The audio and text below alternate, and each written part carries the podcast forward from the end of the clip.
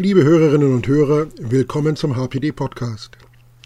Wir haben die Anmerkungen und die Rede aufgezeichnet, die Rolf Stöckel, Vorstandssprecher der Deutschen Kinderhilfe, am 16. Oktober 2012 im Literaturhaus Berlin vorgetragen hat. Der Arbeitskreis Kinderrechte der Giordano Bruno Stiftung hatte zu einem Informationsabend über die Problematik der Beschneiden von Jungen aus religiösen Gründen eingeladen. Bitte, Herr Stöckel.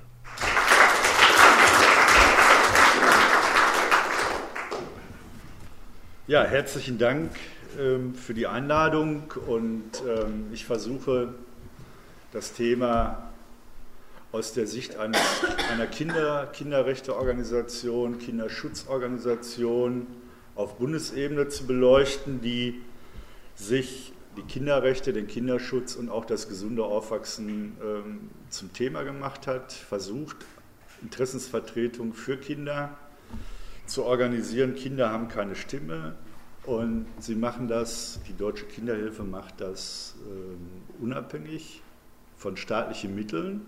Seit zehn Jahren eher ein Verband, der aus bürgerlich-konservativen Kreisen heraus gegründet worden ist von Unternehmern, die Betroffene waren von einer mangelhaften Frühgeborenenversorgung und ähm, die Deutsche Kinderhilfe äh, leistet sich auch einen Sozialdemokraten, das bin ich.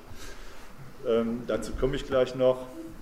Ähm, ist meines Erachtens aber auch durch diese politische und, und staatliche Unabhängigkeit von, von, öffentlichen Mitteln, aber auch Einflussnahme etwa von aktiven Politikern in ihren Gremien, in den Vorständen, doch in der Lage, relativ frech zu sein und war auch die erste und einzige äh, Organisation, die sehr konsequent ähm, das Vorhaben des Deutschen Bundestages und der Bundesregierung abgelehnt hat, ähm, die Knabenbeschneidung, die Beschneidung von nicht einwilligungsfähigen Jungen, äh, aus welchen Gründen auch immer, in Deutschland verboten zu halten, nicht zu legitimieren.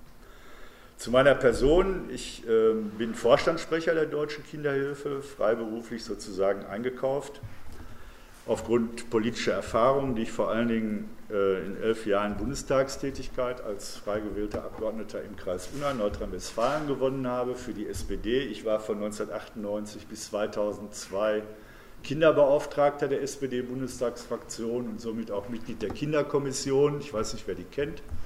Der Deutsche Bundestag hat eine Kinderkommission, bestehend aus fünf Kinderbeauftragten, der jetzt fünf, äh, äh, der in, im Bundestag vertretenen Fraktionen, muss im Konsens entscheiden, hat kein Antragsrecht und hat anderthalb oder zweieinhalb Mitarbeiter in der Bundestagsverwaltung, versucht allerdings kinderpolitische Themen auf die Tagesordnung zu setzen, äh, neue Themen auch ins Bewusstsein zu bringen, durch Einladung von Experten, Expertenanhörungen und so weiter und so fort. Ich will das jetzt nicht weiter ausbauen.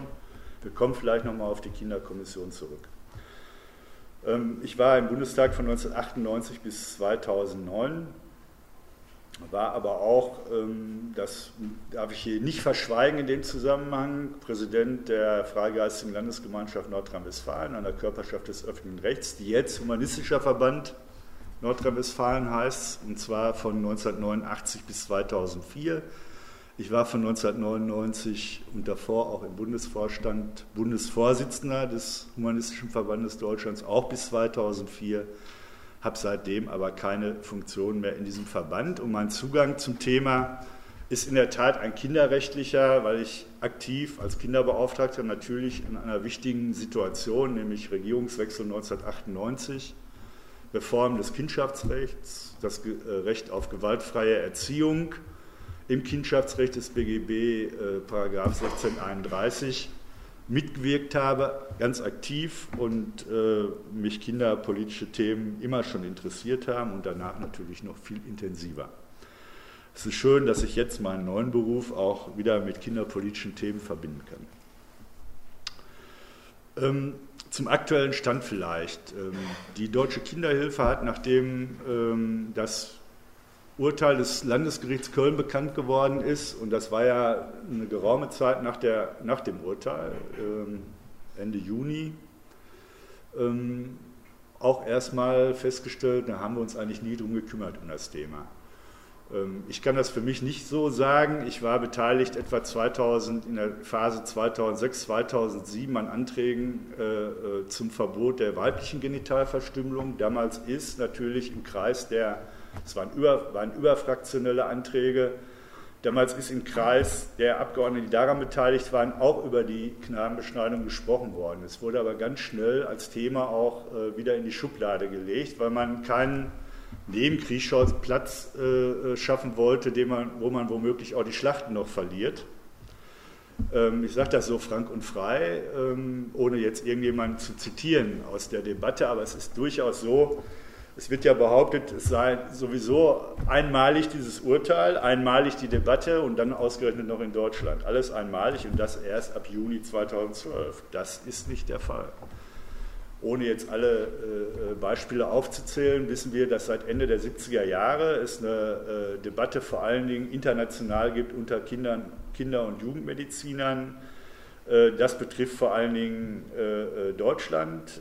2008 gab es einen bemerkenswerten Artikel im Deutschen Ärzteblatt, an dem ja schon Horn Putzke, der, Staats, der, der Gutachter, Staatsrechtler, der in dem Kölner äh, Urteil auch involviert war oder in dem Prozess äh, bereits äh, beteiligt war. Und äh, es gab diese Debatte international, es gab die auch in der amerikanischen Akademie der Kinderärzte, wo zumindest eingestanden worden ist damals, dass in, in zivilisierten, industrialisierten Ländern das Hygieneargument keine Rolle mehr spiele für die männliche Beschneidung und schon gar nicht für die Beschneidung von, von Kleinkindern.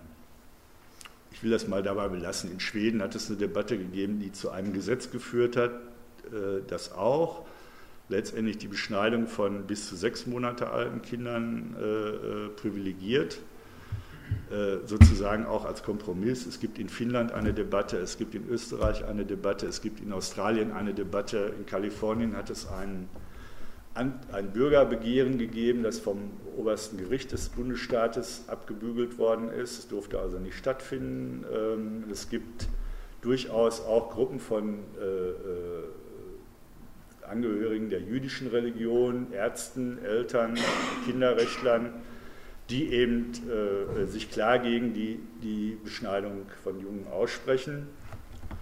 Und insofern ist das Thema nicht ganz neu, aber es hat natürlich dann äh, diese Dimension erfahren, weil nach dem üblichen Muster ja darauf reagiert worden ist, nach dem Motto, äh, wer nicht beschnitten ist, ist ein Nazi.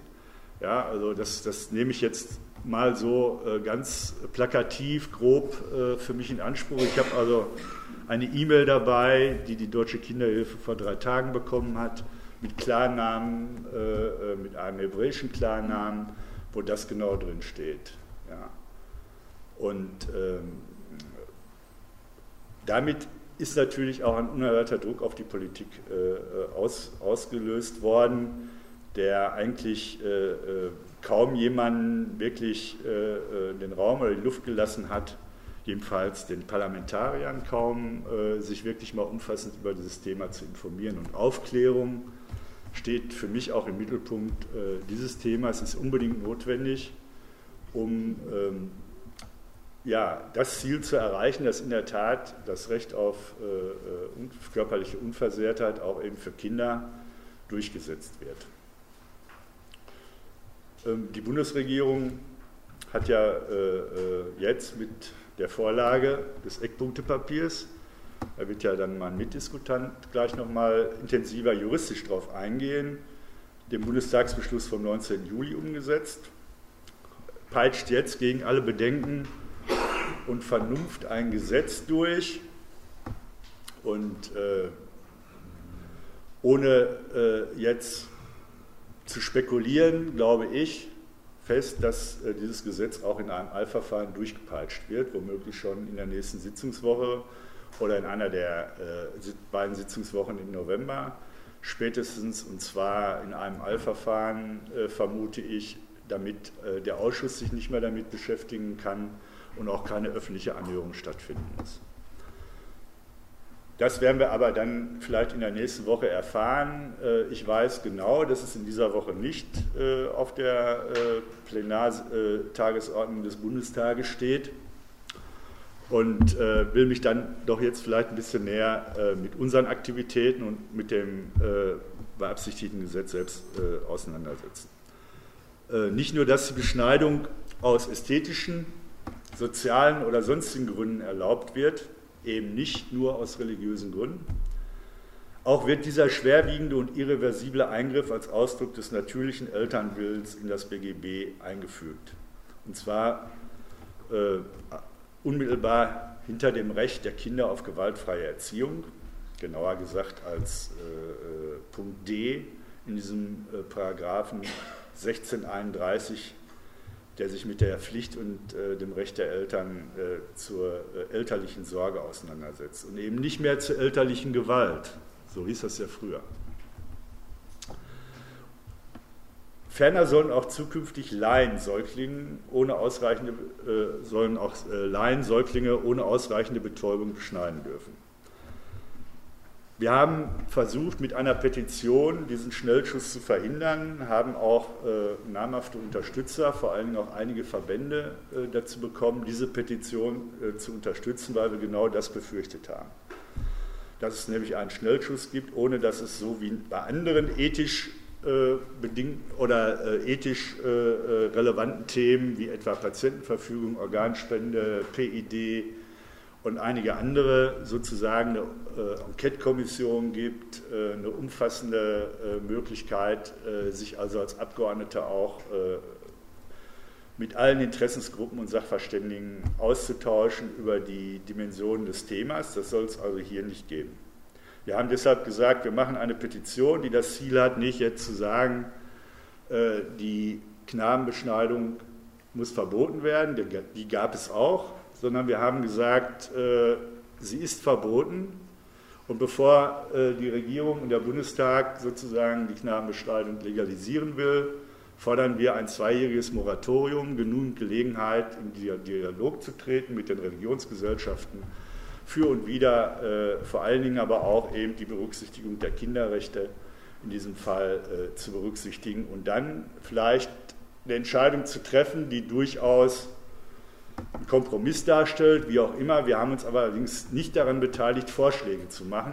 Wir beteiligen uns auch in, diesem, in dieser Phase nicht daran, dass wir sagen, wir äh, könnten uns jetzt vorstellen, etwa wie bei der Schwang beim Schwangerschaftsparagraphen, dass es eine unabhängige Aufklärung und Beratung der Eltern gibt, bevor sie ihren Knaben beschneiden lassen, so wie das etwa im Schwangerschaftsrecht der Fall ist. Da wird ja die Beratung in der Regel von den ausführenden Ärzten oder eben von den Laien, die von Religionsgesellschaften ausgebildet äh, werden, vorgenommen.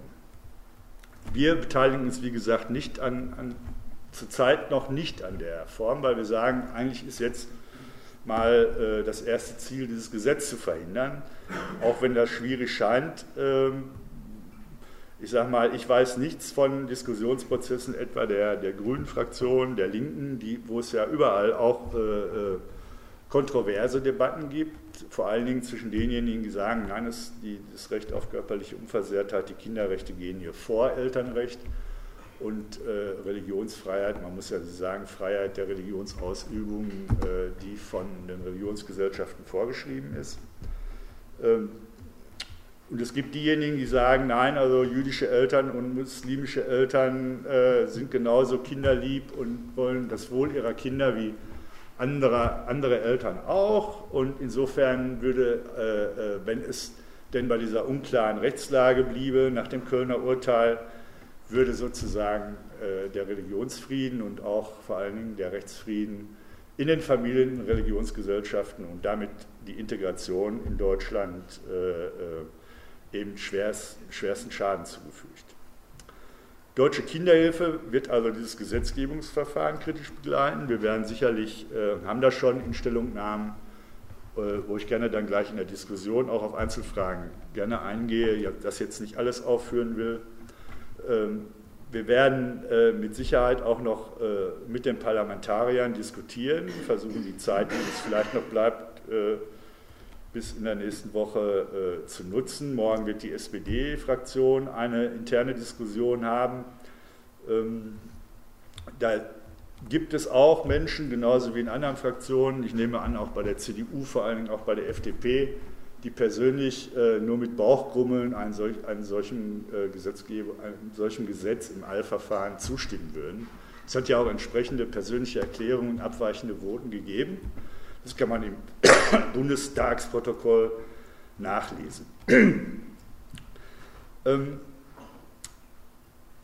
unser erklärtes Ziel ist, falls es denn dann zu dem Gesetz kommt, natürlich ähm, das ganze Thema vor das Bundesverfassungsgericht zu tragen und es überprüfen zu lassen. Das Problem ist nur, und das wirft auch nochmal ein Schlaglicht auf die Situation von Kinderrechten und äh, die Frage, wie viel sind Kinderrechte wert und die Bekenntnisse in Sonntagsreden zur kinderfreundlichen Gesellschaft, wenn es dann mal hart auf hart kommt. Es gibt nicht wie im Umweltrecht, Kindschaftsrecht äh, oder bürgerlichen Recht ein Verbandsklage. Recht vom Bundesverfassungsgericht. Es müsste also eine Normkontrollklage entweder eines direkt Betroffenen oder von mehreren direkt Betroffenen oder von Abgeordneten geben, entweder von Fraktionen.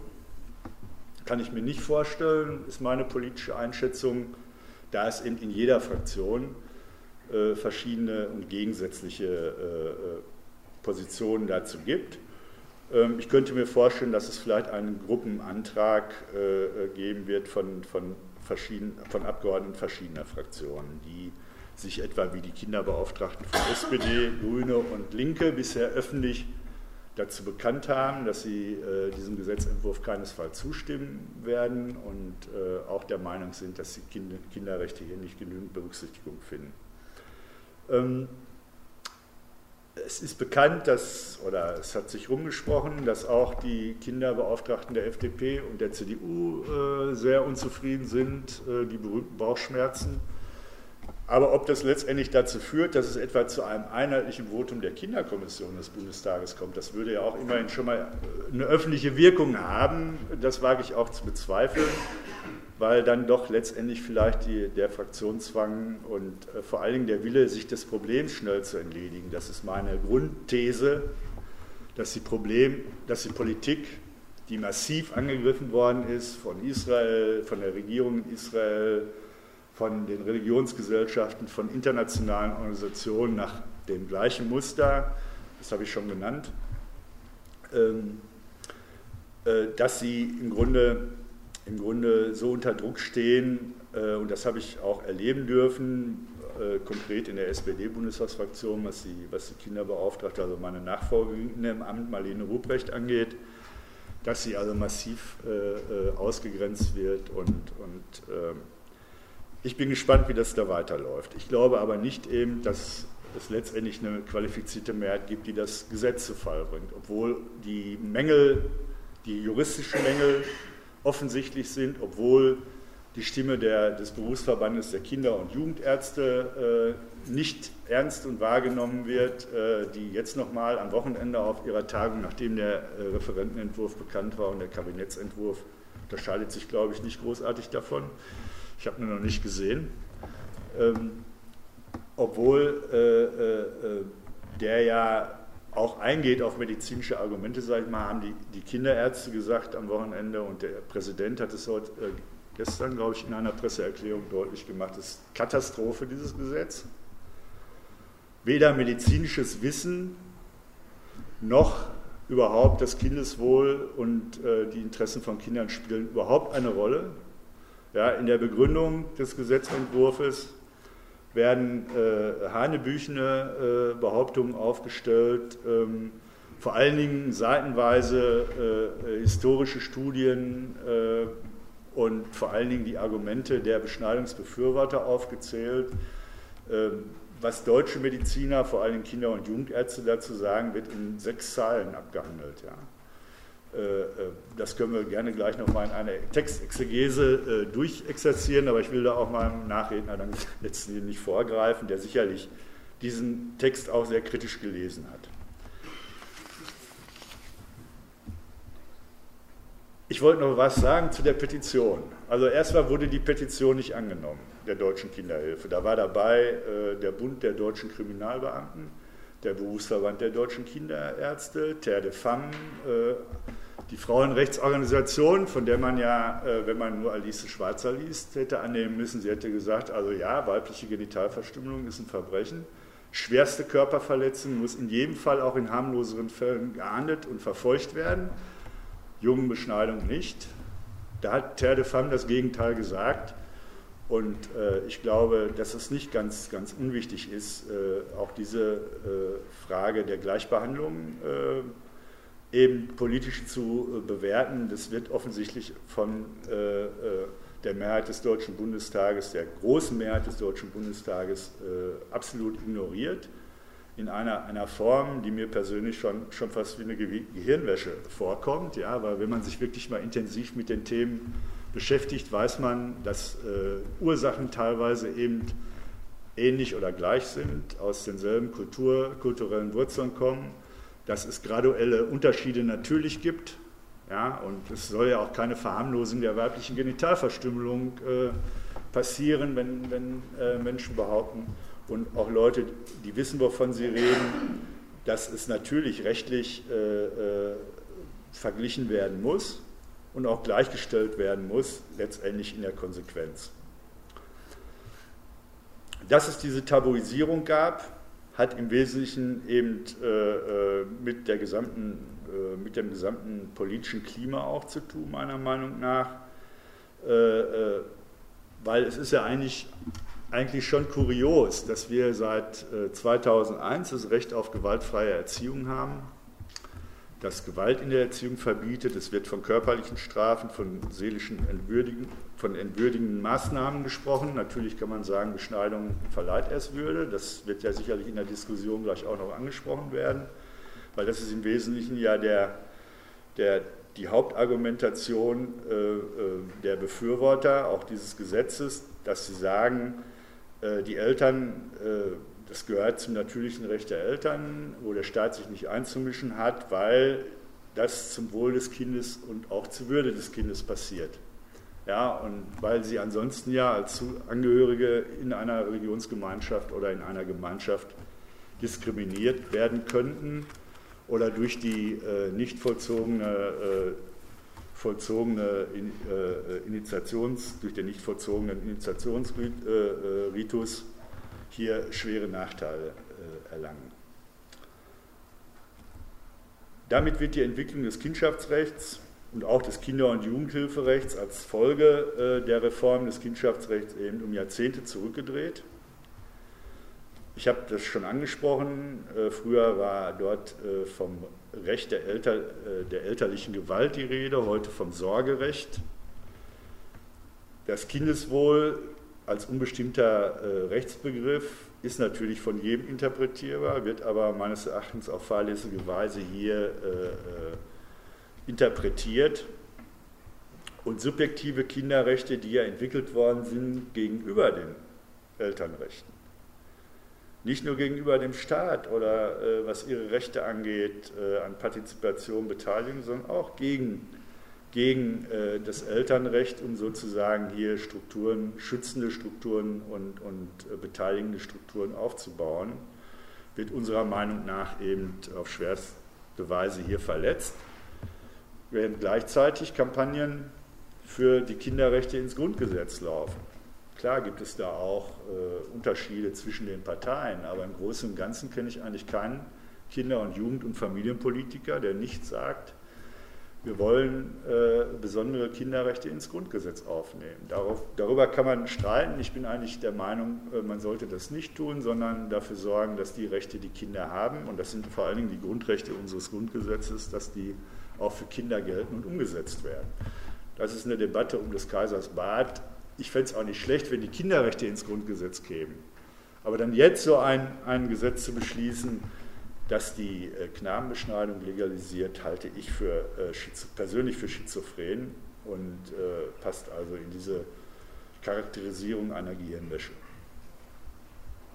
Die Gleichbehandlung, die Partizipation, das gesunde Aufwachsen, die Verpflichtung der Bundesrepublik Deutschland, die UN-Kinderrechtekonvention äh, umzusetzen, führt meines Erachtens klar zu der logischen Konsequenz. Äh, es kann äh, diese Form von Legalisierung nicht geben.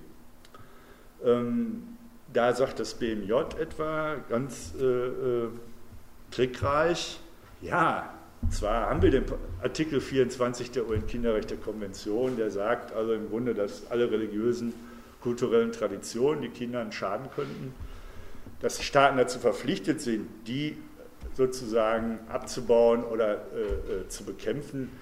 Das ist zwar richtig, aber auf der anderen Seite war in der Entstehung der UN-Kinderrechte-Konvention den Beteiligten immer klar, dass die Knabenbeschneidung da nicht äh, drunter fällt. Ich kann Ihnen gerne das Zitat aus der Begründung des Gesetzes vorlesen, das genau diese Argumentation führt. Also das halten wir äh, für äh, einen Anachronismus, für eine, einen Rückschritt, der im Übrigen dann auch Konsequenzen hat äh, in anderen Bereichen.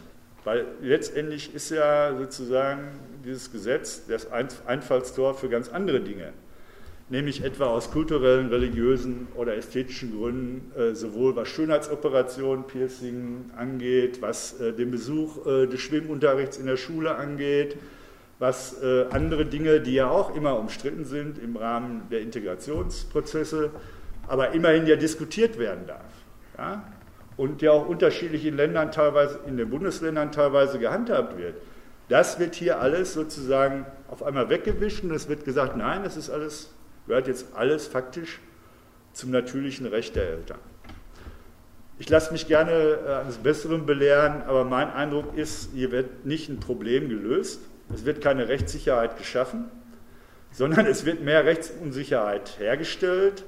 Es werden, wird ein Präzedenzfall geschaffen, der auch andere Leute auf ganz andere Ideen kommen lassen wird. Und äh, es wird sozusagen, wo wir natürlich äh, mit einem weinenden, einem lachenden Auge der ganzen Sache äh, äh, äh, zusehen, es wird diese Debatte weitergeführt werden. Und zwar genau aufgrund der Konstruktion, die hier das, äh, die Juristen und Sachverständigen, die dazu die Unterstützung geleistet haben, ähm, eben gewählt, die Formulierung, die die gewählt haben. Ich will zwei Dinge noch sagen, weil die sind mir wichtig. Ähm, die Debatte, nicht nur die, die Muster jetzt der äh, äh, jüdischen Kultusgemeinden, die ja international eben auch äh, auf eine bestimmte Art und Weise politisch vorgehen, die ich jetzt gar nicht bewerten will. Ich sehe nur diese Muster, weil ich nun auch seit Monaten Material sammle, mich informiere und das kann man ja dank Internet auch weltweit. Und wir bekommen entsprechende Zuschriften, die das auch durchaus belegen, weil dann gleiche Formulierungen auftauchen und die sind auch nicht zufällig. Aber wie gesagt, da will ich mich jetzt nicht näher auf dieses äh, Feld äh, bewegen. Ich will nur sagen, äh, mir ist wichtig dabei, dass die Debatte, welche Lehren und Konsequenzen und welche Verantwortung trägt die Bundesrepublik Deutschland eigentlich aus der deutschen Unrechtsgeschichte, doch auch eine, eine reichliche Schieflage haben. Und ich will es nur am, am, am, Medizinrecht und an der Ethik der Medizin äh, äh, festmachen. Wir haben diese Debatten geführt äh, und ich war da auch mit an vorderster Front in der Frage der Patientenverfügung, ja, auch in der Frage äh, des Schwangerschaftsabbruches. Es ist klar, medizinethisch, und äh, hier zitiere ich sozusagen die deutschen Kinder- und Jugendärzte, Kinder, äh, Ärzte sollen helfen, sollen heilen und nicht schaden. So, das ist der ethische Grundsatz. Der rechtliche Grundsatz ist ganz einfach. Es, äh, bevor ein Eingriff vorgenommen werden kann, übrigens nur von Ärzten ein Eingriff, ja, braucht es die Einwilligung des Patienten oder der gesetzlichen Vertreter. In diesem Fall, klar, müssen die Eltern, so hat das Kölner Urteil auch argumentiert, sozusagen diese Einwilligung im, zum Kindeswohl und nicht gegen das Kindeswohl treffen. Darüber kann man sicherlich auch streiten, weil interpretierbar aber es braucht gleichzeitig eben der, die medizinische Indikation. Nicht das eine oder das andere, beides.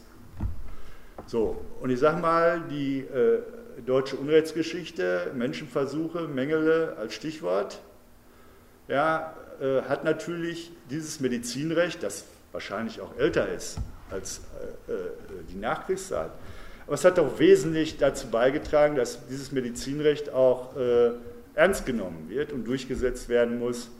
Und in diesem Fall äh, gibt es meines Erachtens auch gar keine Kompromisslinie. Und so sehen das die, die Kinder- und Jugendärzte Es sehen andere Ärztegremien, etwa beim Urologenverband, schon etwas anders und bei der Bundesärztekammer auch.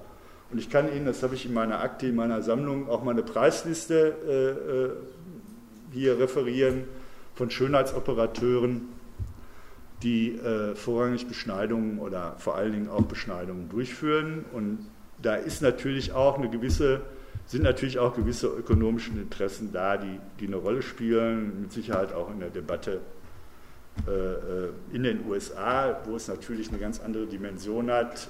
2008 äh, 56 Prozent äh, der männlichen Männer werden beschnitten. Ich komme zum Ende gleich, ich merke schon, Sie werden ungeduldig. Und man muss davon ausgehen, dass diese, dieser Anteil ständig sinkt, ja, aus, aus bestimmten Gründen. Aber es hat auf jeden Fall äh, äh, eine ökonomische äh, Relevanz und es gibt Interessen in dem Spiel, aber medizinrechtlich und medizinethisch ist es eindeutig. Und äh, das ist auch vielleicht sehr bedeutend, äh, was die Konsequenzen und die Lernen aus der deutschen Geschichte angeht. Ähm, es hat 2007, das will ich noch als Beispiel nennen, einen Antrag gegeben der CDU- und SPD-Fraktion, das waren noch Zeiten der Großen Koalition, an denen ich noch teilnehmen durfte, zu Schönheitsoperationen der beiden Arbeitsgruppen im Gesundheitsausschuss. Da wird unmissverständlich erklärt mit den Unterschriften der Fraktionsvorsitzenden äh, Kauder und Struck, dass Schönheitsoperationen beim Minderjährigen verboten werden sollen. So, und das vor allen Dingen Schönheitsoperationen, die natürlich in bestimmten Fällen, äh, wenn es für äh, die Gesundheit oder auch die, die psychische Stabilität der Minderjährigen notwendig ist äh, und medizinisch indiziert sind, durchgeführt werden sollen. Ja, dass die natürlich selbstverständlich von Fachleuten durchgeführt werden äh, und auf keinen Fall von irgendwelchen anderen Gesundheitsberufen, die dazu nicht äh, berufen sind, genauso wenig wie etwa zu einer Betäubung, äh, äh, Anästhesierung, die ja auch eine große Rolle spielt in der politischen Debatte. Und da glaube ich auch, äh, und da würde ich dem äh, Strafrechtler Merkel, Mitglied im Ethik, Deutschen Ethikrat, der war der Einzige, der da sozusagen Widerstand geleistet hat in diesem äh, Religionsrat oder Religionsrat der Religionswächter in Deutschland, ähm, zu dem sich leider der Ethikrat mittlerweile entwickelt hat. Und dieses Beispiel macht es sehr deutlich, der da gesagt hat, äh, natürlich ist es nicht alleine rechtlich zu fassen, das Problem. Es gibt eine moralische, politische Verpflichtung und die ist eigentlich nicht vereinbar mit der rechtlichen Konsequenz, äh, auch nicht der Rechtsentwicklung in Deutschland. Äh, äh der Bundestag war sich aber dessen nicht bewusst und er hat die Dimension seiner Entscheidung im Grunde noch gar nicht verstanden. Und damit möchte ich schließen. Herzlichen Dank.